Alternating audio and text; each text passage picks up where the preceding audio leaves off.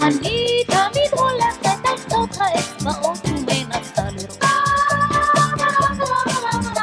Ein letztes Mal Frank Sinatras Tel Aviv Remix von Toe Walking, DM der Eurobasket. Die Vorrunde ist vorbei, die EM zieht weiter nach Istanbul. Ja, und damit ist auch die EM, zumindest was die Vor-Ort-Coverage betrifft, für uns vorbei. Wir waren in Tel Aviv vor Ort. Wir, das ist zum einen Simon Wisser. Hallo Simon. Hallo. Und ich, Manuel Baraniak. Ja, wir waren jetzt zehn Tage, Simon noch ein bisschen länger in Tel Aviv, haben die EM-Vorrunde gecovert. Ja, Simon, du bist, bist du noch gut, bist du gut nach Deutschland angekommen? Ähm, du bist ja, glaube ich, recht, recht spät geflogen aus Tel Aviv. Ähm, alles gut bei dir? Ja, es hat alles funktioniert. Also heute in der Früh angekommen. Und ja, also ist auch schön, mal wieder hier in Deutschland zu sein. Vor allem die klimatischen Bedingungen sagen mir hier eher zu. ja. Ähm, werden wir sicherlich gleich noch ein bisschen erzählen, aber hier 17 Grad oder was waren es heute, ist auch mal angenehm wieder. Ja, da hatten wir fast das Doppelte wahrscheinlich in Tel Aviv. Ja, ja. bei mir ist auch, ja, bis auf den Koffer, der dann den Anschlussflug nicht erwischt hat. Ich habe ihn gerade noch so sprinten in Berlin erwischt, aber den habe ich dann heute ähm, am Freitag dann zumindest in Düsseldorf wieder wohlbehalten ähm, ja, wieder gefunden. Ähm, genau, wir wollen so ein bisschen so als Abschluss ähm, das, das, das EM-Coverage wollen nochmal, ja, sind jetzt schon, wie ihr hört, nicht mehr in Tel Aviv vor Ort. Da hatten wir den ersten Podcast zusammen aufgenommen, um die deutschen Vorrundengegner zu beleuchten. Und so als Abschluss dachten wir uns, da wir eben jetzt zehn Tage vor Ort die EM gecovert haben, ja, rufen wir uns nochmal zusammen und tauschen so ein bisschen Erfahrung aus. Also zum einen halt auch sportlich, wie wir die deutsche Mannschaft bewerten, so allgemein ein bisschen die EM vor Ort, vielleicht auch für manche von euch ganz interessant, wie das so abläuft in, in einem Land wie Israel als EM-Gastgeber und auch dann, was halt auch dazu gehört, ja, Land und Leute, ähm, was wir in, in Israel so ein bisschen erlebt haben, das soll es heute im Podcast gehen. Ja, lass uns sportlich einsteigen, klar. Die deutsche Mannschaft hat es geschafft, äh, das Ticket nach Istanbul zu buchen, als Gruppenzweiter sogar. Ja, wenn wir, also ich glaube, wenn wir vor dem äh, oder als dem, den vor, Vorschau-Podcast aufgenommen haben, so Platz zwei, das ist schon fast, ähm, kann man eigentlich positiv überrascht sein, oder was denkst du dazu? Ja, so Platz zwei ist definitiv ein Ergebnis, mit dem man vorher zufrieden gewesen wäre und jetzt auch. Also ich meine, wir hatten in unserer Vorschau ja Litauen als klaren Favorit mhm. äh, herausgearbeitet, was jetzt auch keine so neue Erkenntnis war, ähm, aber sie haben das auch bestätigt, haben nach ähm, einem ja, überraschend schlechten Start dann sich gefangen und die letzten vier Spiele doch relativ souverän gewonnen. Und ja, also die deutsche Mannschaft hat mir sehr gut gefallen. Also es hat mir insgesamt sehr viel Spaß gemacht, das Team zu begleiten weil äh, man einfach merkt, dass, das, dass die Stimmung im Team selbst gut ist, ähm, dass dort auch wirkt, dass es eine homogene Truppe ist, die guten Basketball spielt, vor allem in der Defensive hat mir einiges sehr gut gefallen. Ja, klar, das, das äh, letzte Viertel gegen Israel war nicht so äh, gelaufen, wie man sich das vielleicht hätte vorstellen können, aber letztendlich muss man sagen, dass dieses Spiel ja sogar komplett irrelevant war. Mhm. Also ähm, selbst mit einem Sieg äh, hätte äh, die Niederlage gegen Litauen ja nicht gereicht für den Gruppensieg. Äh, Platz 2 war auch, stand auch schon fest vor dem letzten Spiel, also war letztendlich Israel ein Ausrutscher, aus dem man lernen kann, ohne irgendwelche Konsequenzen. Und äh, das, das, der Sieg gegen Italien war stark, vor allem defensiv. Gegen die Ukraine hat man vorher gesagt Pflichtsieg, die sind jetzt immerhin im Achtelfinale, wie auch immer das passiert. Ja, unverständlicherweise. Ich, ja. ich verstehe es auch nicht. Ja, und gegen Georgien, das war auch eine sehr starke Leistung und ja, jetzt kann man eigentlich hoffnungsvoll auf morgen schauen. Mhm, ja. ja, was du schon ansprichst, also allgemeines Team zu covern und so ein bisschen, ja, die Teamleistung, glaube ich, sticht da auch so ein bisschen, also klar, natürlich sticht ein, ein Einzelspieler wie Dennis Schröder heraus, aber ich fand es doch ganz interessant zu sehen, dass halt immer wieder mh, hm, vielleicht andere Rollenspieler, nennen wir sie mal, da irgendwie einen Beitrag, Beitrag geleistet haben. Also das heißt mal ein Joe Vogtmann ähm, oder ja, vielleicht auch von dann, wenn wir auf groß gehen, da ein bisschen tiefer in die Rotation, vor allem als sehr Hartenstein, dass es immer mal wieder Spieler gab, die einen Beitrag geleistet haben. Und das spricht auf jeden Fall auch, auch für die deutsche Mannschaft. Ähm, ja, so Zwischenfazit denke ich auch, das haben wir dann auch, als wir ja, am letzten Tag nochmal mit, mit, mit Coach und den Spielern gesprochen haben, kam es ja auch so ein bisschen raus, dass, dass die Verteidigung vor allem eine Sache ist, ähm, die endlich wirklich ganz gut lief, über, über, über weite Strecken des Turnierverlaufs und ist auch so ein bisschen, ja, ich glaube, Joe hatte es das gesagt, dass, dass man sich ein bisschen darüber auch definiert, über die Defense, dass das das Steckenpferd sei. Und ich glaube, ja. daran kann die deutsche Mannschaft auf jeden Fall setzen. Dagegen offensiv hatten es auch nochmal, ja, Vogtmann, Fleming und Benson, glaube ich, auch dann beim letzten Spiel in der Mixzone betont, dass halt da oftmals ein bisschen Schwierigkeiten gibt, was, was Rhythmus betrifft. Oder ich glaube, Fleming meinte auch so, hm, ja, was die Organisation des, des Spiels betrifft, wo man genau abschätzen muss, okay, sind wir jetzt im Fastbreak, okay, ist es jetzt ein Setplay? Hm, da ein bisschen unorganisiert rübergekommen ist die deutsche Mannschaft.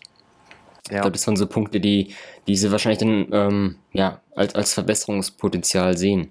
Ähm, ja, aber man muss gar nicht so tief reingehen. Also, wenn man jetzt sagt, okay, Organisation, also jetzt Abstimmung zwischen Fastbreak und Setplay ist nicht so gut. Man muss ganz einfach sagen, äh, der Distanzwurf fällt auch nicht. Hm, ja. Und das liegt jetzt nicht daran, meiner Meinung nach, dass die Würfe nicht gut rausgespielt nee, wurden. Viele ich mein, waren offen, ja. Ich meine, klar, in, in der Crunch-Time gegen Israel war Chaos, aber ansonsten, auch, do, auch das waren ja freie Dreier, wenn dort Maodolo einen von seinen beiden trifft, ähm, oder war das nicht auch noch Benzing und auch in den anderen Spielen. Also es, die, die Würfe waren offen, ähm, vielfach vorbereitet von Dennis Schröder, weil er halt Raum schafft, ist ja klar. Die, die Defense konzentriert sich auf ihn. Und um jetzt weiter im Turnier zu kommen, müssen die Distanzwürfe natürlich besser fallen. Also der Dreier, ja, ja, als, die Dreierquote muss deutlich hochgehen. Ja, als Team unter 30 Prozent, 28, wenn man sich so einzelne Spiele anschaut, die eigentlich ja prädestiniert sind für ihren Dreierwurf. Ähm, Lukas Steiger 8 Prozent, Maololo 15, ja auch ein Tada, auch wenn er die, die zwei wichtigen hatte, aber das waren ähm, zum, zum Start äh, gegen, ähm, was jetzt gegen Litauen, ähm, ja. Und dann halt sonst keinen einzigen mehr im Turnier getroffen. Das ist halt schon, ja. Ich glaube, das, das war gegen Italien. Ah, ne? gegen Italien, genau, ja. Genau, wo er auch Bellinelli natürlich sehr gut verteidigt hat und da eigentlich, ja, wirklich das beste Turnierspiel gemacht hat. Du hast recht, ja. Ähm, ja, es war ein bisschen äh, auch so unerklärlich von, von einigen Spielern darauf angesprochen, was denn jetzt mit dem Distanzwurf ist, weil du, wie du genau ansprichst, ja, der, die Würfe auch gut herausgespielt sind. Also das natürlich auch dann mit ja, wenn du halt mal den Korb attackierst und oftmals per Kickout-Pass oder dann auch so ein paar so Spielzüge, so ein, so ein Flare-Screen gestellt, dass er dann am Flügel ein freier Dreier ist. Das sind eigentlich auch gute Würfe rausgespielt, dass es nicht fällt. Das hat wirklich vor allem über jetzt ähm, fünf Spiele und bei, bei so vielen Spielen ist auch, ja, vielleicht ist ja der Ball, vielleicht ist ja der Ball doch noch nicht so eingespielt und wie, wie Benson gesagt hat, ist einfach zu rutschig. das ja. ist ja noch ein großer Faktor. Ähm, ja, bei den anderen, das war jetzt äh, nur scherzhaft. Ich meine, die ja. anderen Teams haben genau das gleiche Problem. Ja, ja. Ja. ja ansonsten gibt es noch ein paar Punkte, was das deutsche Team betrifft, die, ja, die so ein bisschen auf dem Herzen liegen, über, über die du gerne sprechen möchtest? Ja, ich, ich würde dir nur noch gern zustimmen, was du gesagt hast mit den, ähm, mit den, mit den Rotationsspielern, dass sie einen guten Job gemacht haben, sei es gegen Georgien, als äh, Daniel Theiss und Danilo Bartel Foulprobleme haben, kam Hartenstein rein, hat sehr gut verteidigt, ähm, glaube ich auch noch ein Dreier verwandelt, also auch offensiv beigetragen. Dann war es gegen Israel Dennis Schröder, wo das Team ohne ihn sogar den Vorsprung ausgebaut hat, mit, mit Akpina auf dem Feld, mit Loh, die in der Def Defense äh, aggressiv waren. Ja, äh, natürlich kann man jetzt sagen, Patrick Heckmann wirkt sehr verunsichert, muss mhm. man letztendlich allgemein sagen, aber ich fand auch, dass, dass er in gewissen Phasen auf dem Feld stand und die deutsche Mannschaft einen Run hingelegt hat.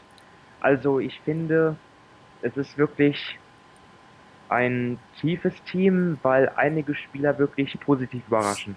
Mhm, ja.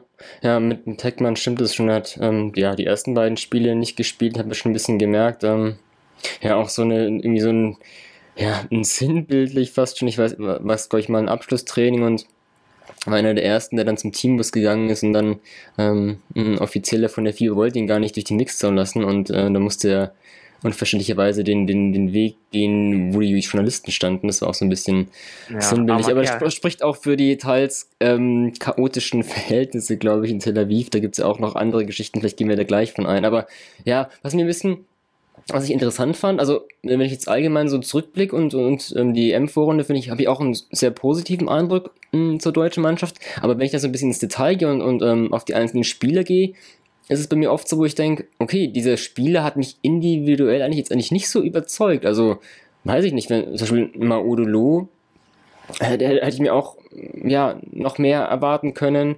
Ähm, ja, Lukas Steiger, gut, ähm, ja, so, so ein Daniel Tyson-Kasten hatte, die kamen dann am Ende des Turniers eigentlich schon ganz gut. Vor allem Thais ähm, hat man gesehen, was er einfach mit seinen Anlagen, ja, wie er ein Spiel auf der, am defensiven Ende des Feldes einfach dominieren kann.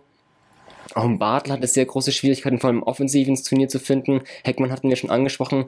Da waren jetzt eigentlich gar nicht, seltsamerweise, wenn ich so, so überlege, gar nicht so die, die individuell, individuellen Listen, die mich überzeugt haben. Also so ein, so ein Hartenstein war da vielleicht fast schon so ein bisschen ja, die größte Entdeckung des Turniers, vielleicht was die Deutschen betrifft, insofern, dass er halt gar nicht wie ein Jungspund wirkt. Also du hast diesen einen Dreier mal angesprochen, das war so eine chaotische Szene, ähm, fast, fast ähm, Backcourt Violation und dann bekommt halt als er den, den Ball und wirft halt einfach trocken den Dreier rein und wir halt auch überhaupt keine Anzeichen von Nervosität gegen so einen Schrank, wie Valanciunas zeigt und dann wirklich einen, einen Top-Job macht und wir hatten ja, ja, wenn wir mal andere Teamkollegen von ihm angesprochen hatten, wie sie, wie sie Hartensteins Leistung empfinden, da waren, war ja auch immer so der Tenor so der gleiche, ja, er ist reingekommen, hat uns sofort so einen Push gegeben, so Energie und das haben wir gebraucht.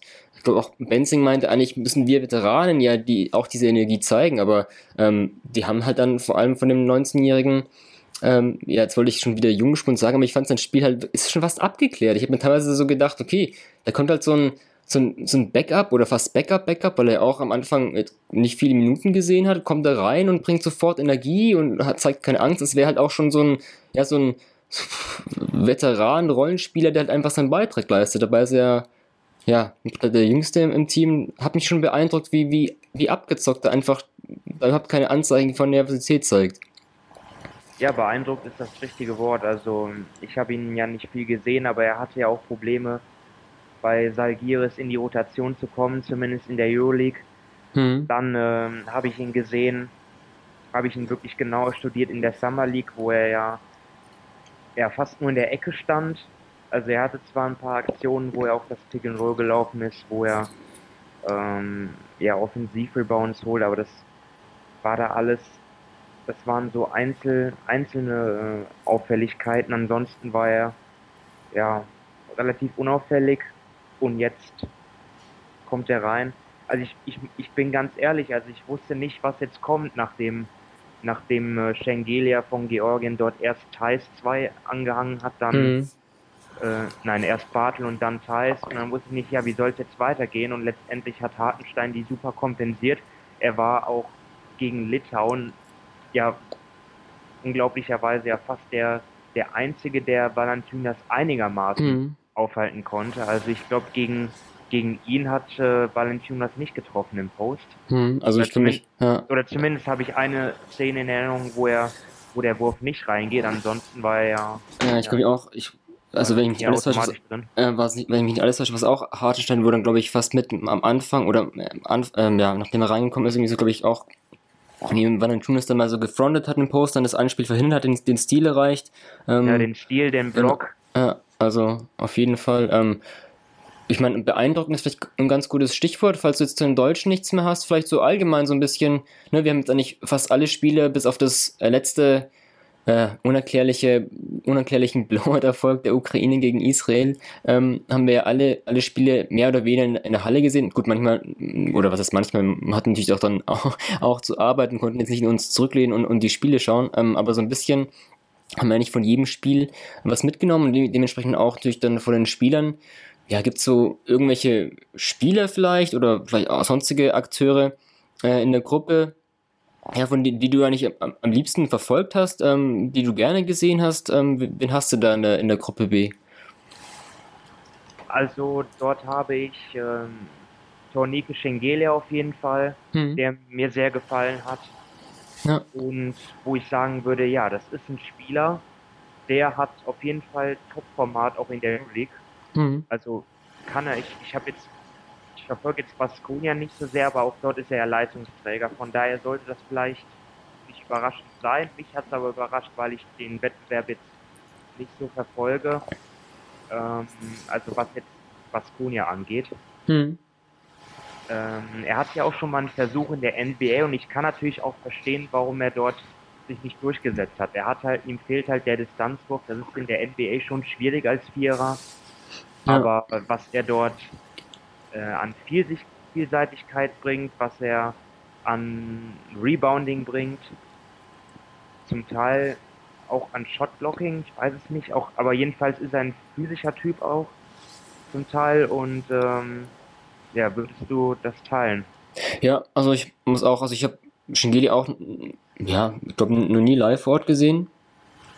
Ich finde auch seine, ja, das ist ein bisschen so Licht und Schatten. Also er kann teilweise dann Viertel völlig dominieren. Das hat mir auch, auch gegen Deutschland gesehen, aber kann dann auch dann ein Viertel auch komplett wieder abtauchen. Das ist vielleicht so ein bisschen, ja, vielleicht wenn man, wenn man irgendwie so eine Schwachstelle, Kritik, äh, Kritikpunkt ähm, setzen will, ist es vielleicht ein Punkt. Also hat er auch dann Ismail Akbiner dann gesagt, dass sie halt ja gegen ihn physisch verteidigt haben und irgendwann ist auch Oton war auch frustriert und hat seine Würfe nicht mehr getroffen. Und wenn du ja vielleicht da ein bisschen in seinen Kopf reinkommst oder, oder ihn so gut verteidigst, dass er ein bisschen aus dem Rhythmus kommt, dann haben sie halt auch so Turnover gehäuft und mit dem Kopf durch die Wand und das ist wieder ein ganz anderes Spiel. Aber trotzdem, ähm, wenn er halt wirklich mal heiß läuft oder, oder sein Potenzial ähm, andeutet oder, oder dann ausschöpft, ist es halt schon ein klasse Spieler. Also, wenn wir jetzt irgendwie so bei der M so ein bisschen allgemeine Gruppen sehen, durch die vielen Absagen ist halt auch so ein Punkt, okay, hm, ne, auf welche Spieler legt man den Fokus? Da gibt es natürlich auch in anderen Gruppen mit einem, ja, Porzingis, ein Doncic, ein Markanen, natürlich viele, viele junge Spieler. Das ist natürlich vielleicht in der Gruppe, D, äh, Gruppe B ist vielleicht nicht so gewesen. Ähm, so wirkliche jungen Stars, nenne ich sie mal. Aber das ja. und Shingeli hat mich auch, auch ziemlich, ziemlich, ziemlich, ja, fand ich wirklich, wirklich schön zu sehen, mal live vor Ort. Ähm, ansonsten, ja, fällt es mir da auch, als ich mal so drüber nachgedacht habe, während des Turniers, was so einzelne Spiele betrifft, eigentlich in der Gruppe B jetzt auch nicht, ja, gar nicht so, dass da, da so ein Spieler gab, wo ich sagte, oh, den will ich auch unbedingt mal sehen und ich bin gespannt, was der zeigt. Mhm. Eigentlich nicht so. Also vielleicht aus, aus BBL-Sicht natürlich Daniel Hackett, der nach Bamberg wechseln wird, aber der hat mir jetzt eigentlich im Turnierverlauf jetzt nicht so imponiert. Ähm, da vielleicht schon mehr, nicht weil er jetzt der bessere Einzelspieler sei, aber ähm, Marius Grigonis, der zu Alba Berlin wechseln wird, äh, der für die litauische Nationalmannschaft spielt, der auch im Turnierverlauf zumindest jetzt bis, bislang in der Vorrunde auch, auch sich enorm gesteigert hat und ähm, auch mehr Minuten und mehr Verantwortung bekommen hat vom Coach. Ähm, da vor allem auch gegen, gegen Italien und Bellinelli einen guten Job gemacht hat. Ich hatte auch dann kurz mit ihm gesprochen vor dem deutschen Spiel. Ähm, auch, auch ein ganz netter Typ, wie allgemein in Litauer habe ich das Gefühl. Ähm, das fand ich halt auch ganz interessant, weil durch dann, das ist natürlich immer eine Frage, ne, was für eine Rolle. Ich meine, das ist ja auch immerhin ein Spieler, der Final Four MVP geworden ist mit, mit Teneriffa in der Champions League. Jetzt in Litauen anfänglich auch eine kleinere Rolle hatte, die dann größer wurde, aber äh, da bin ich mal gespannt, was der dann, wenn man ihn halt schon mal vor Ort live sieht, vor allem auf einem EM-Niveau, ist natürlich auch interessant zu sehen, okay, was kann denn der Spieler, weil es immer halt auch, auch schwierig ist, ne, mit Rolle und so, also ich, vielleicht da ganz kurz, ähm, vor zwei Jahren, als ich in, in Berlin war bei der Vorrunde, Nicolo Melli hatte halt damals noch in Italien eine ganz, ganz kleine Rolle und ich, ich kannte ihn auch vorher nicht so gut, ja. hab dann gedacht, okay, ja, so Rollenspieler, pff, Okay, und ja, die letzten zwei Jahre, jeder, der BBL verfolgt hat, weiß, was für ein, ja, dass er einfach, ja, zu, ganz klar zu den besten Spielern der BBL gezählt hat. Und ähm, das ist immer auch schwierig so einzuschätzen, aber ja, deswegen trotzdem fand ich halt dann ganz interessant aus BBL-Sicht, so einen Grigonis mal zu sehen. Aber dann wäre es vielleicht fast sogar so ein Hartenstein schon einfach zu sehen, was kann er halt auf, auf A-Nationalmannschaftsniveau. Ähm, das fand ich, ja, das sind so die Spiele mal ganz schnell, die mir als, als erstes so in den Kopf kommen. Also ich weiß nicht, hast du, hast du da noch irgendeinen, den wir vielleicht vergessen haben? Oder? Also ich würde gerne noch einen nennen, das ist der Center von Israel, Richard Howell. Mhm, okay. Der mir auch nicht so viel gesagt hat, weil er auch jetzt bei israelischen Teams gespielt hat, sogar zum, und, und dort äh, waren die überhaupt im, im Europapokal. Also er hat gespielt für Hapoel Tel Aviv und Hapoel Jerusalem. Ähm, mhm. Sagte mir jetzt wenig, also und der war wirklich, obwohl die israelische Mannschaft natürlich äh, generell enttäuscht hat, fand ich ihn einen der dominierendsten Spieler der Gruppe. Also er hat, glaube ich, was hat, was hat er aufgelegt? 18 Punkte, 6 Rebounds. Ähm, es war auch symptomatisch, als er ausgefault war gegen Georgien, dass danach kaum noch was ging. Ähm, kann, kann auch sogar ähm, ja, als Passgeber agieren und, und, und er hat in den fünf, in den vier Spielen, äh, waren nur vier Spiele, sehe ich gerade, hat er wohl nicht mehr gespielt dann gegen Ukraine. Mhm. Ähm, er hat, er hat 3,3 Steals geholt. Mhm. Center natürlich Wahnsinn und, und, und, und seine Defense fand ich auch sehr gut. Also mhm. okay. ein Spieler, den ich noch hervorheben würde. Ja. Ja, enttäuscht war ich da ein bisschen von dem Jorgen Zarze, den hatte ich ja, ich weiß nicht, wer, wer vielleicht in den, ähm, unserem Preview-Podcast gehört hat, oder ich hatte dann auch mal vor dem Georgien-Spiel so ein kleines einminütiges, einen einminütigen Highlight-Clip von ihm erstellt, was ich in der Vorbereitung von ihm gesehen hatte und war da so, ja, ich bin jetzt schon fast auf dem georgischen Bandwagon und aber, ja, das sieht man mal, was Vorbereitung und dann wirklich EM, was das für zwei Paar Schuhe sind. Ähm, ja. Aber das nur am Rand. Ähm, ja, das vielleicht so sehr ein bisschen ja, zum deutschen Team, mh, mm, zu den anderen Mannschaften. Ähm, allgemeine M vielleicht. Vielleicht Simon an dich, also das war jetzt deine erste, erste M vielleicht.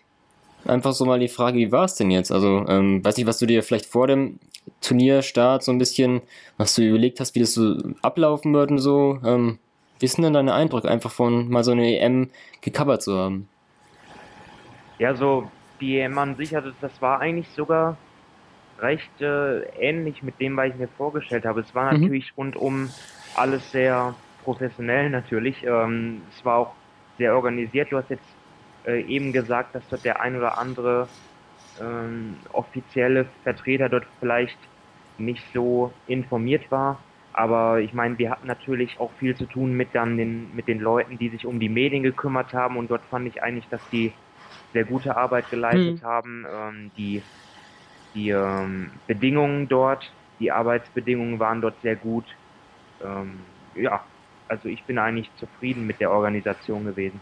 Mhm. Ja.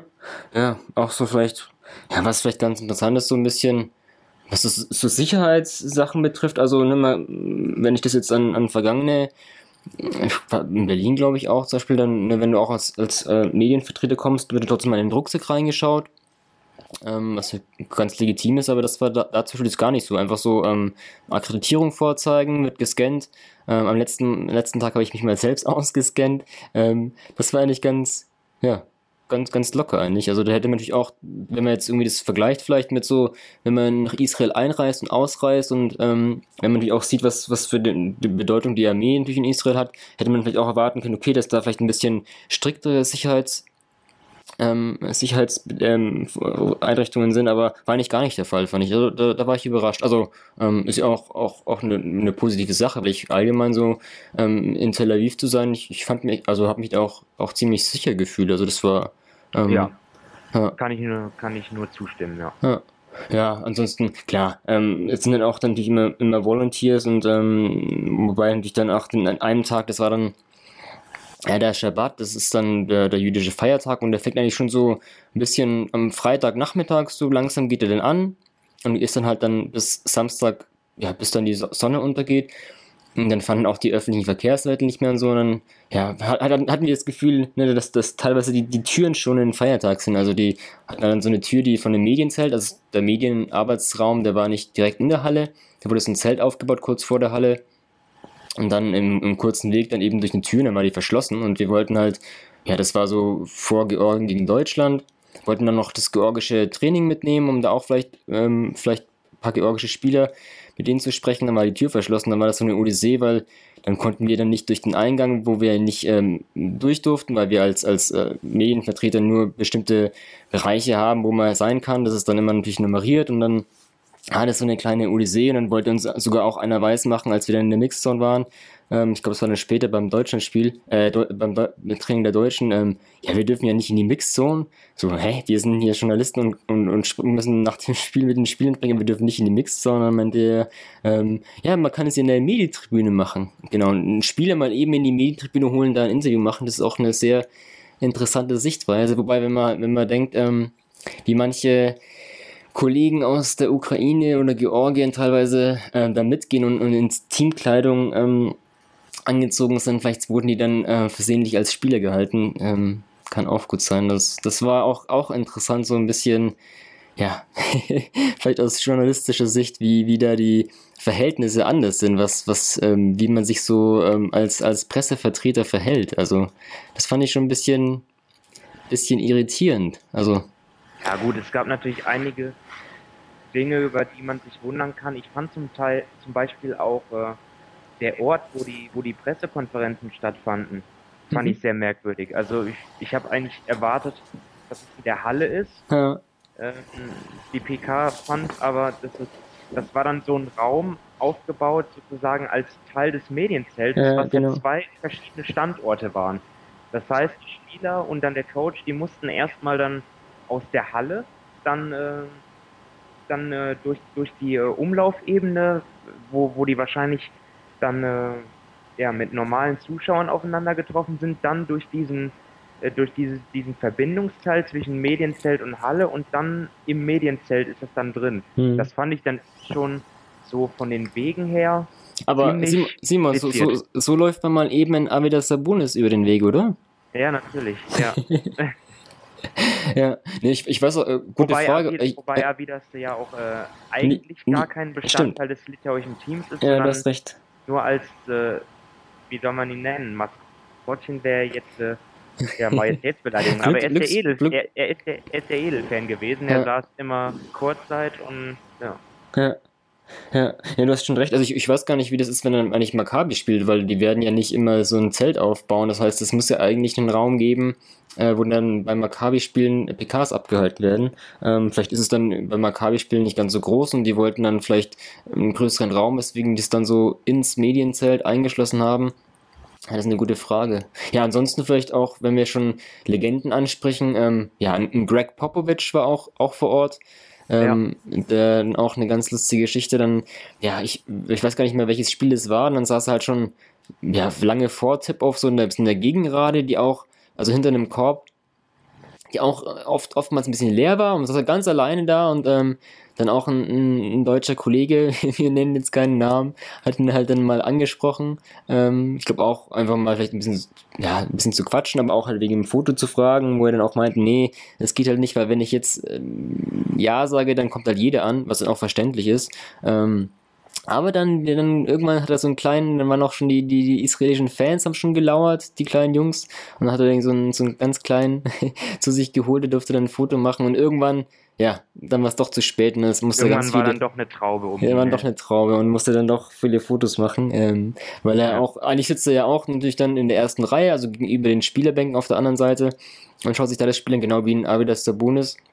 Aber da war er mal kurz, weiß nicht, vielleicht wollte er einfach ein bisschen bisschen die Atmosphäre, ja gut, da gab es noch keine Atmosphäre aufnehmen. Ja, ansonsten Mike Budenholzer soll auch da gewesen sein. Ich hätte ihn jetzt nicht gesehen.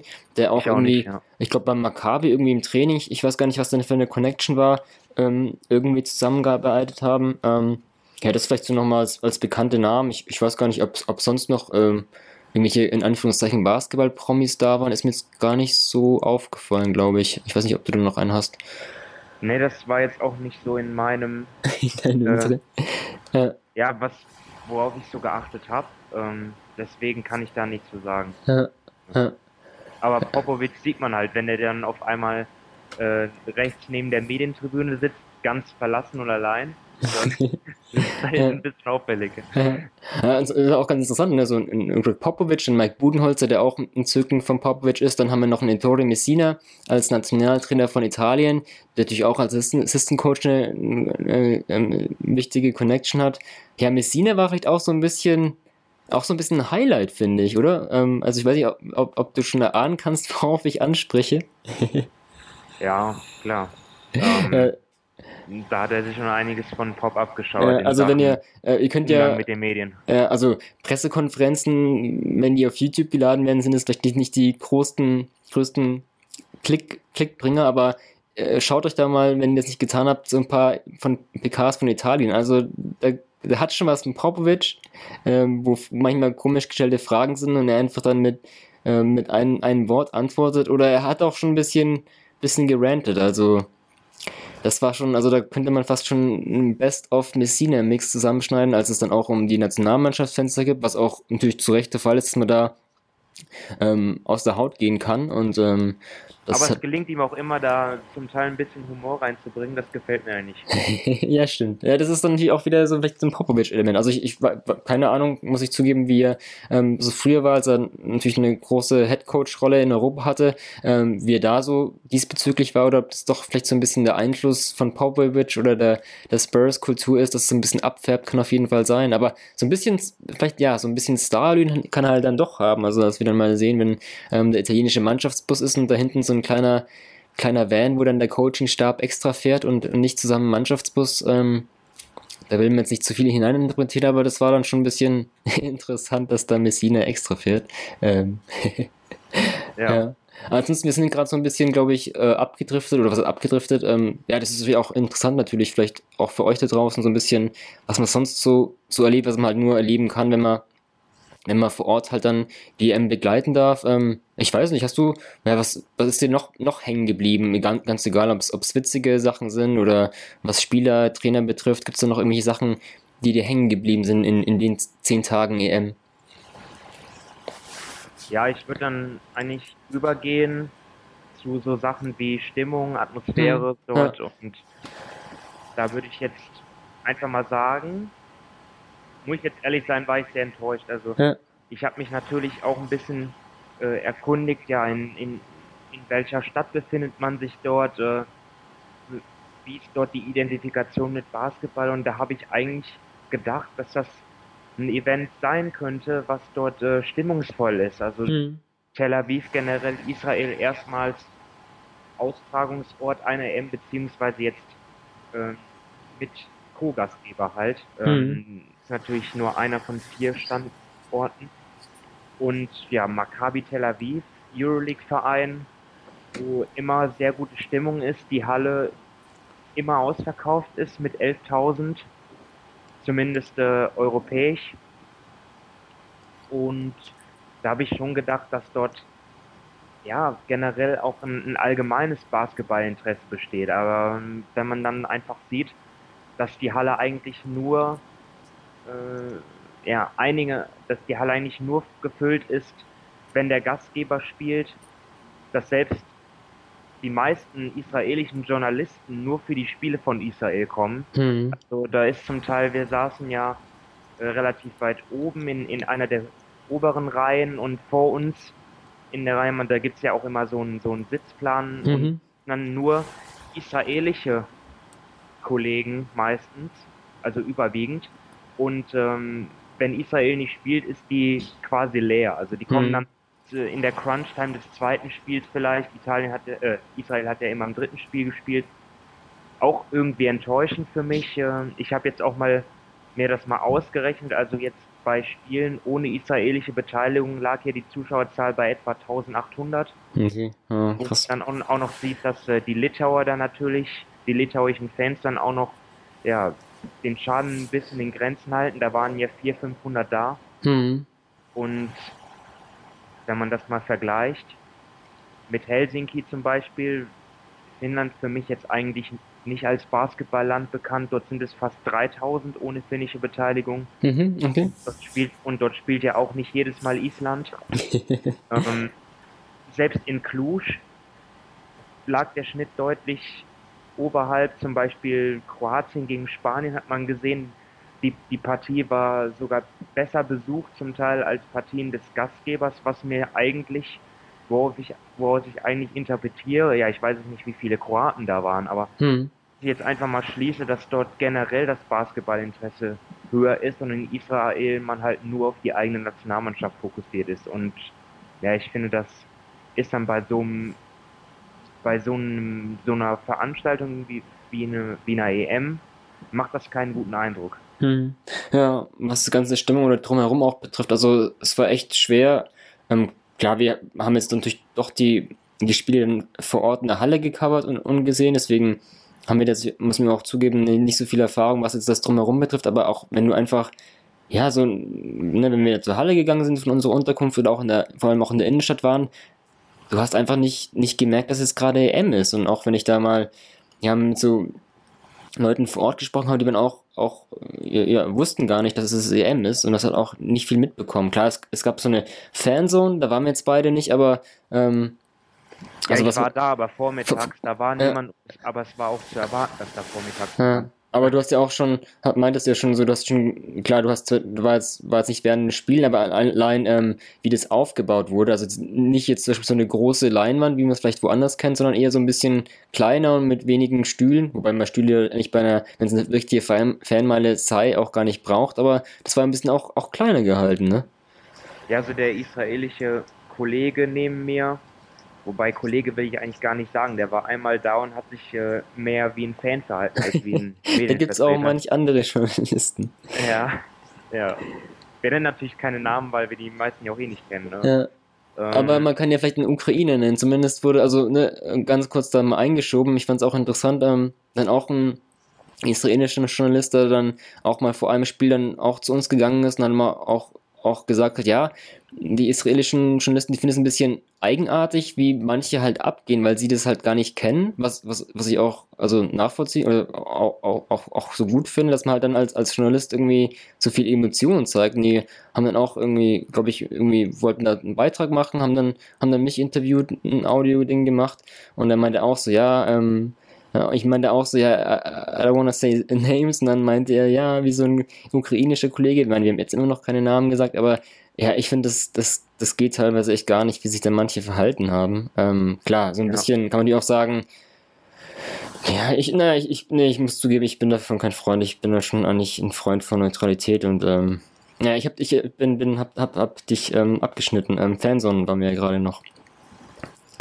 ich wollte eigentlich nur sagen, dass ich mich halt an dem einen Abend, wo er da war, dass ich mich mit ihm unterhalten habe und dass er gesagt hat, ja, also in der Fanzone, da ist, da ist zwar abends was, aber sehr in, in, in einem sehr kleinen Rahmen. Hm. Und so habe ich das dort halt auch festgestellt. Also da waren, äh, das war zwar sehr schön gelegen an diesem ehemaligen Hafen, das ja, das Gebiet wurde ja saniert und ist heute eines der schönsten Freizeitviertel, würde ich schon sagen. Und äh, also die Lage ist super. Vielleicht ein bisschen weit weg von der Halle, vielleicht ist es auch ein Faktor. Es gibt zwar Shuttlebusse, die dreimal täglich hin und her fahren, aber ähm, ja, ich weiß nicht. Also, also das, er hat mir halt gesagt, dass dort auch nicht so viel los sei, gewesen hm. sei. Ja, wäre natürlich auch interessant zu vergleichen, was jetzt die Stimmung betrifft, auch in der Halle. Also ich meine, ich, es wurde, also es konnte schon sehr, sehr laut werden ähm, bei israelischen Spielen. Das muss man ihnen schon ja. zugute halten, aber zu vergleichen natürlich wäre interessant, wie es halt ist, wenn Maccabi spielt. Ähm, ich glaube, da, ja, wenn man so ein bisschen gesprochen hat, waren das auch viele, die, die da auch meinen, dass da halt noch mehr Stimmung ist und ähm, was jetzt Vereinsebene betrifft. Wobei, glaube ich, auch die, die, ähm, ich glaube, es war irgendwie die, wie, ich weiß den genauen Namen nicht mehr, irgendwie, ähm, Blue White Army, oder ich bin mir gerade nicht sicher, aber ich glaube, das wird dann auch ähm, um, um, umgewandelt in ähm, äh, Blue Yellow ähm, was ja die Farben von Maccabi sind. Vielleicht sind es dann doch da teilweise zumindest ähm, dann vielleicht auch die gleichen Anhänger, ich weiß es nicht, aber ähm, ja, das war auch so ein bisschen, die haben, waren dann zwar laut und, und, und dann der, der nicht neutrale Stadionsprecher, wie vielleicht als EM-Gastgeber vielleicht hätte sein können, hat natürlich auch dann mal eine ordentliche Stimmung gemacht und dann kam es auch, aber das finde ich auch immer ein bisschen abgeflacht und ähm, ja, das ist dann auch schnell, also auch die, die, die, die Halle war, hat gedauert, bis sie gefüllt war, fand ich. Und dann auch ähm, als nach den Spielen auch ziemlich schnell wieder, wieder geleert. Ähm, ja, das, das war so nicht, nicht so richtig irgendwie wirklich Fanstimmung, ja. Ja, also dieser harte Kern, wie ich den jetzt mal nennen soll, der da unterm Dach saß, der hat jetzt, finde ich, nicht so viel bewegt. Hm. Also das meiste ging wirklich da über den Stadion, äh, über den Hallensprecher, der dort dann animieren musste und ähm, ja, dann es, es gab zwar Krach, vor allem am Ende, wenn Israel äh, noch nicht abgeschlagen zurücklag, aber ich fand die Stimmung jetzt auch nicht so, ja, ich, ich fand den, den Lärm, ich, ich fand das jetzt keine positive Stimmung in dem Sinne, dass man jetzt sein eigenes Team nach vorne peitscht, hm. sondern eher negativ, weißt du, dass, äh, dass man halt den Gegner gnadenlos auspfeift bei jedem Ballbesitz. Hm. Das ist eigentlich äh, finde ich eigentlich gut, dass das hier in Deutschland größtenteils anders läuft. Durch halt diese Defense-Rufe sind es ja hm. meistens. Hm. Ich, ja, bin, ich, bin, ja. ich bin kein Fan von dieser Negativstimmung. Ja. Und ja, letztendlich, also wir haben jetzt, wir haben jetzt äh, schon angesprochen, dass, wie gesagt, diese israelischen Fans an sich, wie die sich verhalten, dann äh, dass äh, das Interesse an den anderen Spielen und, und Teams nicht so groß ist Und ähm, auch noch der Punkt jetzt dann mit der mit der israelischen Nationalmannschaft, die natürlich schlecht abgeschnitten hat und dann ja auch im letzten Spiel, wir haben es ja teilweise noch gesehen, äh, ja dann Wettbewerbsverzerrung betrieben hat. für mich, mhm. ja, keine, alles, alles in allem für mich, was das Sportliche angeht, mhm. kein guter Eindruck, den der Gastgeber da mhm. gemacht hat. Ja, okay, ja. Die Organisation ja. von den Leuten vor Ort auf jeden Fall. Die, äh, die haben auf jeden Fall, man hat den Eindruck, dass die sich sehr gekümmert haben, aber alles drumherum ist halt nicht so gut gelaufen. Hm, ja. Ja, was, was mir noch so ein bisschen auch, ähm, wo wir jetzt gerade sprechen oder wo ich mir so überlegt habe, das ist doch halt irgendwie noch Basketball so ein sehr kleiner Kreis. Also, ähm, ja, wenn man vielleicht auch so sieht, nur du sprichst es gerade an, die israelischen Journalisten, die waren nur zu, ähm, hauptsächlich zu Spielen Israels da. Ähm, aus, ja, aus Deutschland war so, wenn man so mal diesen, ähm, gibt es immer so einen Plan, ähm, wo dann die Medientribüne gezeigt wird, wo halt dann jeder auch seinen Platz hat. Das war zum Beispiel, ähm, ja, da hat eigentlich, glaube ich, fast jeder, jeder hatte eigentlich einen Platz festgezeichnet. Ich glaube, es waren irgendwie drei freie Plätze, ähm, aber es war halt auch nie wirklich ganz voll. Also richtig voll nicht. Also es war zum Beispiel in Berlin ganz anders. Also da hatte ich zum Beispiel, ähm, ich hatte damals für Basketball.de vor Ort, hatte auch gar keinen festen gar keinen festen Medienplatz. Ich musste dann gucken, ähm, wo ich mich dann setze, wenn dann freie Plätze sind. Und da war halt natürlich auch das, das, das Medienaufgebot viel größer.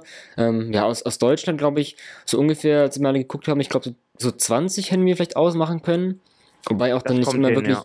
nicht, nicht 20 wirklich Journalisten vor Ort dann. Also das kam auch irgendwie, also die ersten beiden Spiele oder auch dann, dann gab es dann einen Off-Day gleich. Ähm, da war es noch recht, recht klein, finde ich. Da ist ein bisschen gesteigert aber wirklich 20, glaube ich, waren, auch wenn es auf dem Medienplan eingezeichnet war, waren es durchgängig, glaube ich, nicht. Also das, das kam mir auch weniger vor. Ähm, ja, ne, wenn wir dann auch einmal so, dann vor dem, vor dem Israel-Spiel sind wir dann mal, also meistens war halt oft dann so ein, so ein Training in der Spielhalle in der großen, die auch dann relativ zentral gelesen ist, kann man sagen. Ähm, und da gab es ja noch eine kleine Trainingshalle, die im Norden an der Uni ist. Und da sind wir dann auch mal vor dem, vor dem Israel-Spiel am gleichen Tag weil ja dann das Abendspiel war, gab es dann auch noch eine Trainingssession, wo man dann auch dann am Ende ähm, nach dem Training mit, mit da halt nur mit dem Coach, sonst kann man auch mit den Spielern dann nach dem Training ein bisschen kurz sprechen, so eine Viertelstunde, ähm, dann mit, mit Coach gesprochen, da waren wir halt auch nur, ne, wir, wir beide waren, waren von Basketball.de vor Ort, nur noch, nur noch Ole von Spox. Und sonst war da gerade eigentlich kein deutscher Journalist da, ähm, noch ein israelisches Fernsehen. Das ist alles halt ein bisschen so ein kleiner Rahmen, wo man auch dann, auch ja, auch sehen muss halt, dass es dann naja, ich glaube, die meisten sind auch von, aus, aus Deutschen sind auch freie Journalisten und ähm, ja, also müssen, letztendlich, müssen, letztendlich wurde, da, wurde, das ja abgedeckt. Also ich würde mal sagen, von den von den äh, wichtigsten Agenturen, Zeitungen, äh, Online-Portalen waren ja Leute da hm, aus Deutschland. Ja, ja. Es ist jetzt nur halt so, dass ähm, bitte korrigier mich, wenn ich das jetzt ganz falsch, ich habe es einfach nicht mitbekommen, dass einfach kein TV-Kommentator da war. Oder, nee, äh, also TV allgemein ähm, war eigentlich ja nur von ARD, ZDF, die halt dann, ähm, ich genau. habe, also muss jetzt auch zugeben, dass ich jetzt nicht mehr reingeguckt habe, was das für so Stücke waren vom Morgenmagazin. Ich glaube einmal, einmal habe ich was gesehen, so eine Vorberichterstattung, äh, so ein Vor Beitrag, Vorbericht zu zwei Minuten. Ähm, genau, das war eigentlich nur eine Kamera. Also ganz interessant, wenn ich das irgendwie auch, wenn ich jetzt so die litauische Mixzone denke, die, da hat irgendwie fast jeder Journalist eine Kamera in der Hand, das heißt ein Smartphone und ein Film, also vielleicht jetzt nur, das ist nicht so wichtig, aber so ein Eindruck, ähm, ging die viel mehr auf, auf Video, wobei natürlich Litauen ähm, als, als Basketball-Nation ist ja auch klar, dass da, dass da einfach auch ein größeres Interesse von Medienseite auch ist. Ähm, ich meine, so, so meine ich das auch nicht. Also natürlich waren dort TV-Anstalten da, aber ähm, die, die durften ja die hatten ja nicht die, die Übertragungsrechte. Hm, ja, Deswegen genau. Letztendlich ja. war eigentlich gar kein deutscher Kommentator vor Ort.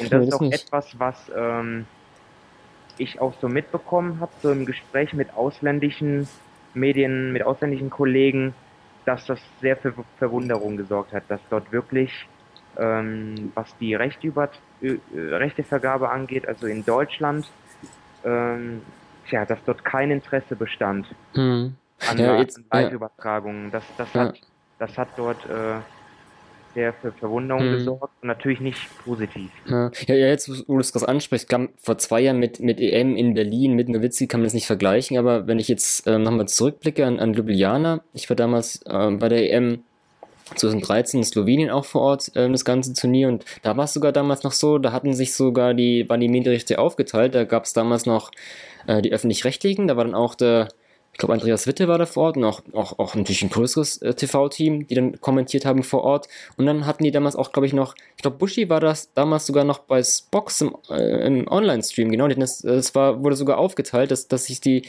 dass Spox, also ich, ich hoffe, ich, ich doch, es muss Spox gewesen sein, ähm, doch sicher, ja, haben sie das aufgeteilt. Man hatte sogar zwei, zwei ähm, TV-Anstalten, Stream-Anbieter, ähm, rechte ähm, Inhaber waren da sogar vor Ort in, in, in Slowenien, auch bei einem, ne, bei einem Team, das jetzt, wenn man jetzt nochmal zurückdenkt, klar, jetzt war, ist ein Dennis Schröder da, vor zwei Jahren Dirk Nowitzki und vor vier Jahren da gab es nicht diese, in Anführungszeichen, NBA-Stars. Das heißt, eigentlich von der Attraktivität ähm, des Teams kann man das eigentlich nicht vergleichen. Und trotzdem war, ähm, war da, waren, ja, war dann zwei TV, TV-Crews vor Ort. Ähm, das ist ja. auch ganz interessant. Ja, ja, du hast recht.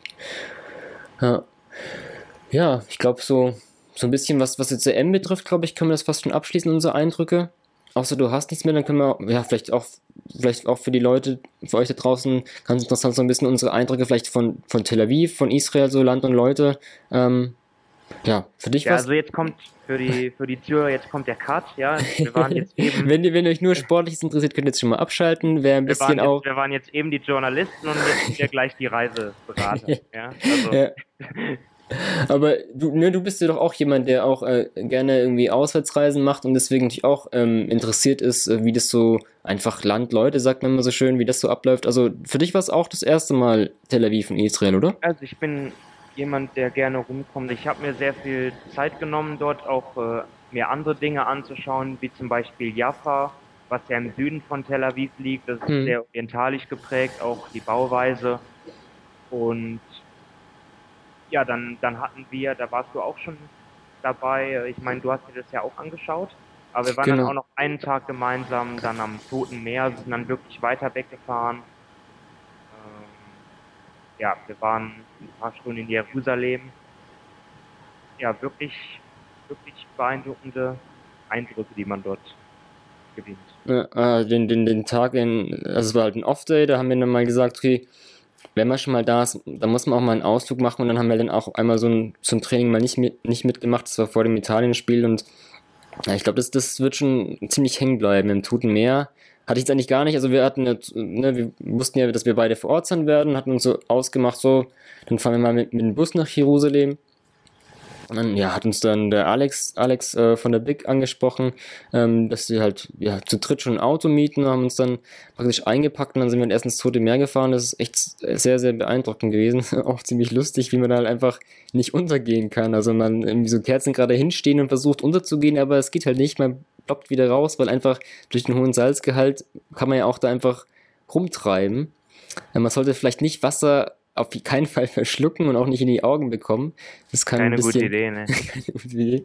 Ähm, ja, und sehr, sehr ölig, aber auch einfach diese Landschaft. Also es, es, ist, es ist ja kein Sand vorhanden, es ist einfach so eine krass harte Salzkruste.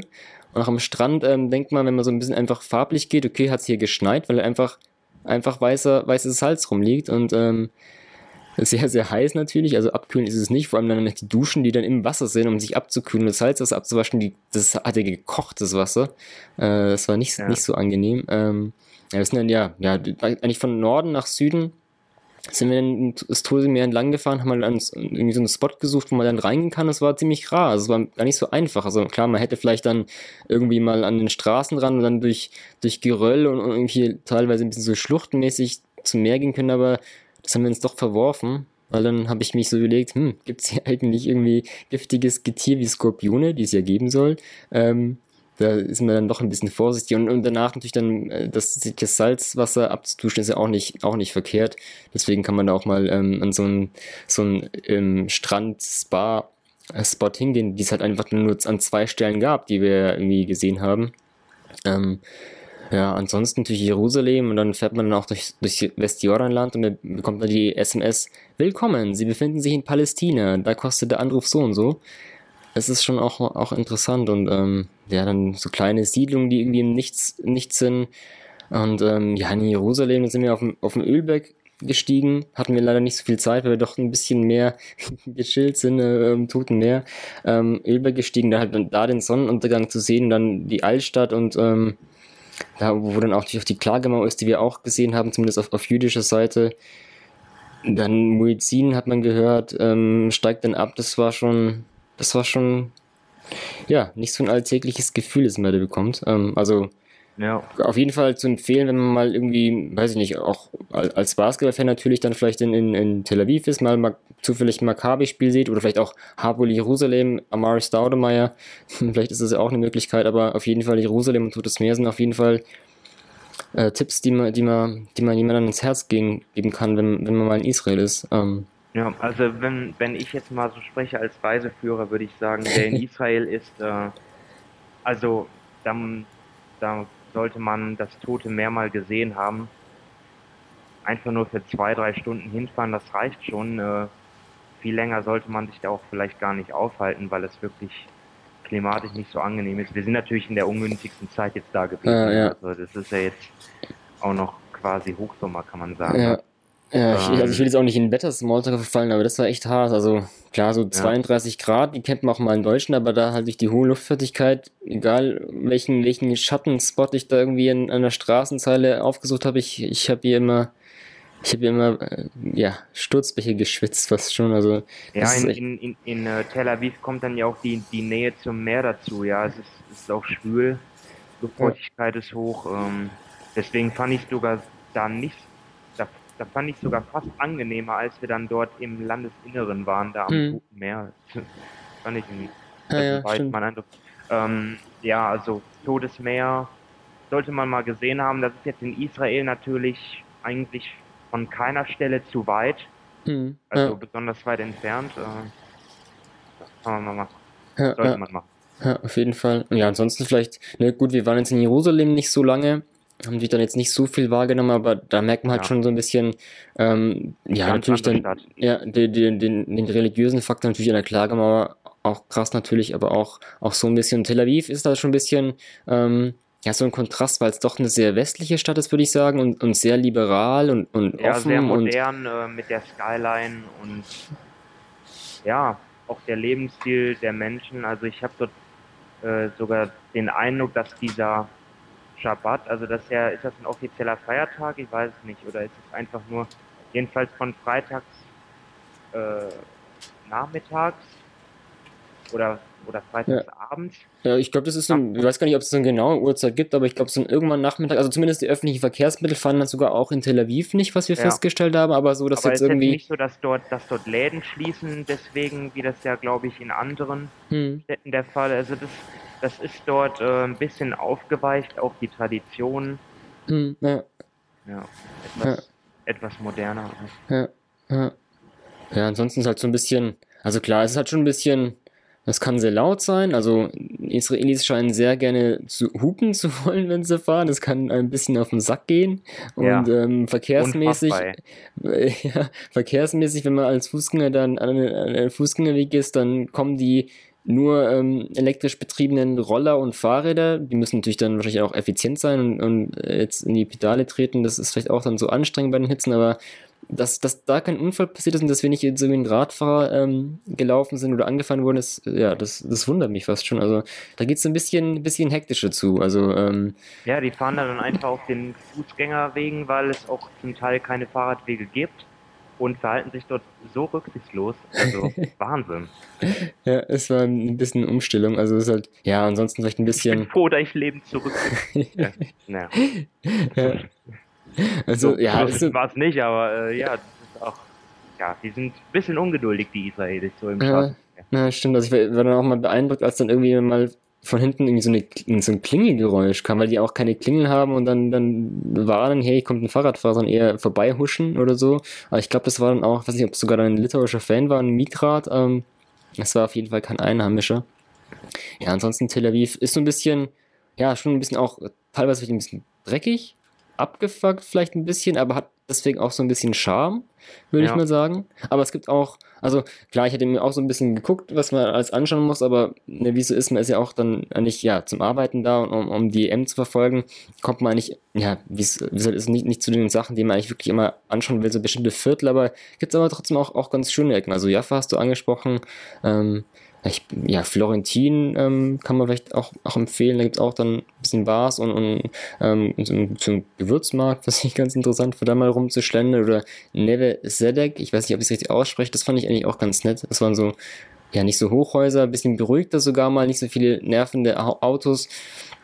Ähm, so ein bisschen Boutiquen, das, das fand ich auch ganz nett, da mal ein bisschen rumzugehen. Aber klar, so ein bisschen rumgehen ist dann auch wieder nach ein, zwei Stunden sehne ich mich da auch dann nach der Dusche, weil es einfach zu heiß ist. Ähm, ja. Aber ja, was wir jetzt nicht so kennengelernt haben, war jetzt irgendwie Nachtleben oder so, aber es gibt sehr viele äh, coole Bars so an, an den Hauptstraßen oder auch am Strand, was natürlich äh, atmosphärisch sehr schön ist. Ja, ja. Ja, gut, ja, ne, preislich ist natürlich auch, also weiß nicht, unser, unser erster, als wir dann, als ich angekommen bin, wie dann zur, zur ersten Bar gegangen sind, die wir die gefunden haben auf dem Rothschild Boulevard, der vielleicht auch nicht der Ort ist, wo man, wo man ein günstiges Bier kaufen kann, aber so ein 0,33 Bier für 33 Scheckel, das war dann schon erstmal, boah, und auch als ich mich eingedeckt habe im ersten Supermarkt, ähm, hatte ich, den ich der in der Nähe meiner Unterkunft war, auch, auch, ja, nicht so günstig, aber ähm, vielleicht auch als kleiner Tipp, ähm, Kofix wenn ihr mal in Tel Aviv seid, oder ich weiß gar nicht, was für eine Supermarktkette das ist, äh, Kofix, ähm, für, für 5 oder 10 Schickel Festpreise ähm, gibt es auch dann, ja, ein, ein, Bier für 5 Schickel, also ob 5 oder 33 ist schon ein Unterschied. Ähm, da gibt es auch eine, sogar eine äh, Kofix Bar und ein Kofix Café. Ähm, Kofix. Ich mache zwar, also der, der, der, Podcast wird da nicht von Kofix gesponsert, ich habe den Namen schon so oft erwähnt, aber äh, das war für mich schon so ein bisschen so, ja, ähm, freudiges Erlebnis, das, das gefunden zu haben. Oder mein, mein, mein ähm, Gastgeber hat mir dann den Tipp gegeben, ähm, in, zu, zur Kofix Bar zu gehen oder Supermarkt. Ja, das war schon ist, äh, ein guter, alles, guter Tipp. Alles teurer, deutlich teurer in, als in Deutschland, bis auf öffentliche Verkehrsmittel, würde ich mal sagen. Ja, das stimmt, ja. Ja, aber zum Teil beim Einkaufen ist es ja, spielt halt auch der Faktor mit rein, dass halt das meiste importiert werden muss, schätze ich. Mhm. Ja. Äh, jetzt auch kein äh, kein Land, wo man jetzt unwahrscheinlich viel Ackerbau betreiben kann. Hm, ja. Ja, wobei teilweise wir noch verwundert, als wir dann am Toten Meer gefahren sind, dann waren da, ich weiß nicht, ob es jetzt Dattelpalmen waren, aber voll der Palmenhain und. Ja, aber es ist halt alles künstlich, ne? Ja, ja klar. Ja, ja so, also, wer, wer, wer einen Städteurlaub machen will und, und ein bisschen Grünflächen haben will, nicht nach Tel Aviv, das gibt's da nicht so wirklich. Und wenn man da mal irgendwie auf Karten guckt und sich denkt, ach, das ist ein Park, Definition von Park ist auch was anderes. Ähm, wobei, da, als wir dann bei der Trainingshalle waren, bei der kleinen, wo die Deutschen trainiert haben, da hat es sogar ein bisschen einen größeren Park gegeben, wo auch dieser, dieser ähm, Freizeitpark mit, mit der Black Mamba, Black Mamba Kobe-Anleihe hier im freien Fall gab, da war ein bisschen mehr grün. Also das sind wir jetzt nicht durchgegangen, aber ähm, hätte es dann doch noch grüne Spots gegeben in Tel Aviv. Ich weiß nicht. Ähm, aber nicht in der Innenstadt halt. Nicht in der Innenstadt, das nee, auf keinen Fall. Ja. Ja, ansonsten so, bevor wir jetzt komplett in den, in den ähm, Reise, Reiseblock gehen, ich weiß nicht, hast du, hast du noch irgendwas ähm, auf dem Herzen, was, was dir hängen geblieben ist, was du noch, noch den Hörern irgendwie mit auf den Weg geben willst, sei es jetzt basketballerisch oder, oder ähm, ja, Tel Aviv, ähm, was Tel Aviv betrifft? Nee, ich würde dann eigentlich auch schon zu meinem Fazit kommen und sagen, dass es eine sehr lohnenswerte Reise war. Ja. Auch äh, würde ich durchaus empfehlen, Israel als Reiseziel. Ja. Ich habe da jetzt auch keine Sicherheitsbedenken gesehen, was ja vielleicht bei dem einen oder anderen, ja, der sich zu Recht die Frage stellt, ist das überhaupt sicher dort? Mhm. Ja, ähm, ja, stimmt eigentlich, ja. Ja klar, also ne, man sieht natürlich auch an, häufig an Straßen, weil einfach die Armee natürlich auch, auch, auch groß und wichtig ist, dann halt natürlich auch dann auch teilweise sehr junge Soldaten und auch Frauen, weil die auch eine Wehrpflicht haben, die ja dann mit mit einem ja, Maschinengewehr da um, umhergehen, aber das, das gehört irgendwie dazu. Also es ist auch gar nicht so, dass es irgendwie, klar, für vielleicht für unser einer vielleicht erstmal auf den ersten Blick so ein bisschen okay, aber. Ja, du hast halt vielleicht ein mulmiges Gefühl, wenn, wenn die da mit, mit, äh, mit Waffen rumlaufen, also mit ja. Gewehren. Aber, aber irgendwann gewöhnt man ähm, sich da eigentlich auch dran. Also ich weiß nicht, als ich dann auch irgendwie so, fand ich ganz witzig, als ich dann ähm, dann zum Flughafen halt gefahren bin, mit dem Zug und so in der Station gewartet, habe dann auch so, so eine, ja, so ein, ja, wie so eine Werbung oder so ein Banner, wo halt dann irgendwie dann so Menschen abgebildet waren und natürlich auch dann äh, Soldaten mit Maschinengewehr und einfach, das gehört einfach dazu. Also, ja, das ist einfach, einfach Teil, ja, Teil des Landes ja. irgendwie. Ja, ich, will jetzt, ich will jetzt nicht zu weit abschweifen und dann Vergleiche ziehen, aber ich war zum Beispiel auch mal in Weißrussland, äh, in Minsk und äh, im Vergleich dazu da ist ja auch eine extreme Militärpräsenz, aber dort, dort war jetzt, da war die Stimmung wirklich bedrückend, würde ich mal sagen, auch, auch durch diese Militärpräsenz. Mhm, okay. Und das ist aber jetzt in, in Israel ist mir das jetzt im Vergleich dazu überhaupt fast gar nicht aufgefallen. Also mich hat das überhaupt nicht gekümmert. Mhm, also ja. ich hatte da jetzt kein mulmiges Gefühl oder so. Nee, nicht gar nicht. Also ähm, das stimmt eigentlich. Da hat man sich wirklich sicher gefühlt und ähm, ja. Nee, ich kann mich eigentlich nur anschließen. Also es war waren, waren schöne zehn Tage. Ähm, ja, ich hoffe, euch, euch da draußen hat auch unsere, ja, dass es immer noch um Basketball geht natürlich, ähm, dass es euch unsere Coverage gefallen hat, was wir da produziert haben über die Tage. Ja, dann vielleicht auch nochmal an, an Shoutout an, an die Kollegen Alex, Björn, Matthias, Ole, Jakob, Christoph und, und alle anderen, ähm, und auch internationalen gerne, deren Namen wir vielleicht jetzt nicht sagen können, die vielleicht auch diesen Podcast nicht hören.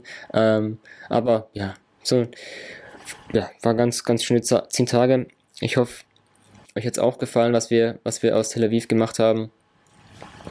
Dann Simon, hat auch Spaß gemacht, ähm, zu zweit die EM-Vorrunde zu covern. Ja, jetzt wird es ein bisschen weniger werden, natürlich, dass, da wir jetzt beide nicht, nicht nach Istanbul geflogen sind. Ähm, das dann zumindest dann vor Ort in Deutschland dann machen. Mal gucken, wie weit die deutsche Mannschaft ähm, ja, kommen wird. Also wir haben jetzt nicht so Ausblick gegeben natürlich, weil wir auch jetzt von Frankreich, müssen wir zugeben, nicht so viel gesehen haben, aber so eine letzte Frage vielleicht trotzdem, ähm, Simon, was, was denkst du, was ist drin? Wie, wie weit könnten die Deutschen kommen?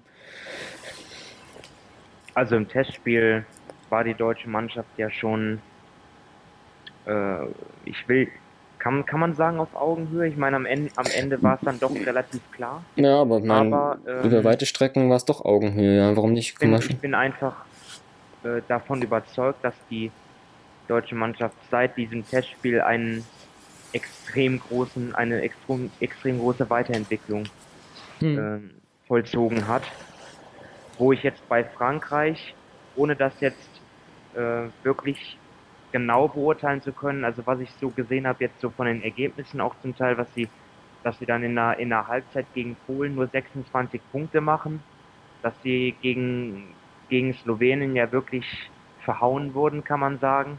Würde ich jetzt eigentlich jetzt erstmal so aus der Distanz sagen, dass die vielleicht keinen Schritt mehr gemacht haben oder nur noch einen kleineren. Hm. Deswegen sehe ich die Chancen, ich würde sagen 50-50.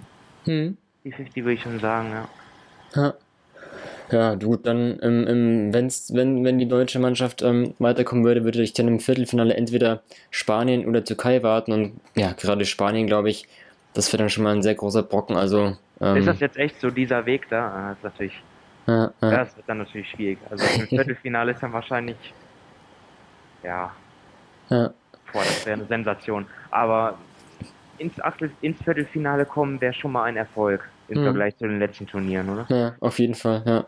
Ja, nee, ich denke auch, dass die Chancen eigentlich gar nicht schlecht stehen und ähm, ja, die Franzosen haben jetzt auch unterm Kopf nicht so ein, weil er ein Schunersbrecher kommt da nicht mehr so von den Guard und von den Flügelpositionen, wenn sie dann aufbieten und du hast was, ja, was du schon ansprichst, vor allem, das war halt auch so ein großer Punkt, den haben wir auch dann von den Beteiligten oft gehört, da hat am Turnierstart oder nach dem Frankreich-Test war halt eben die Eingespieltheit nicht vorhanden. Ähm, zum Beispiel lässt sich vielleicht auch ganz gut sinnbildlich an dem Daniel Theiss, ähm, Daniel Theiss zeigen, der halt einfach am Turnier vor allem offensiv noch gar nicht drin war, wo er auch durch betont, dass er da gar nicht so drauf Wert legt, aber ich denke mal, er hat auch ähm, einen großen Schritt gemacht und hat immer eine wichtige Rolle eingenommen und das kann man vielleicht einfach, ja, ist vielleicht so ein Sinnbild dafür, dass halt die deutsche Mannschaft einfach eine ja, eine blöde Vorbereitung hat, einfach durch, durch Verletzungen, durch Spieler, die dann erst später zum Team kommen, wieder abreisen müssen. Und jetzt durch das Turnierverlauf kann es natürlich spielerisch als auch ähm, menschlich, was die Teamchemie betrifft, zusammenwachsen. Und ähm, ja, den Eindruck, den ich gewonnen habe,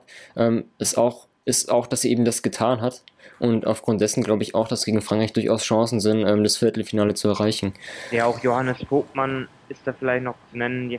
Jetzt nur zum Abschluss wollte ich noch äh, das ergänzen, wo du Daniel Theiss ansprichst. Auch, auch Joe Vogtmann hat gesagt, dass ja. er sich im Laufe des Turniers immer, ja, immer ja. besser gefühlt hat und dann gegen, gegen Italien war dann ja auch, äh, hat man ja auch gesehen, dass er offensiv ähm, ja, eigentlich sein bestes Spiel gemacht hat seit seiner Verletzung.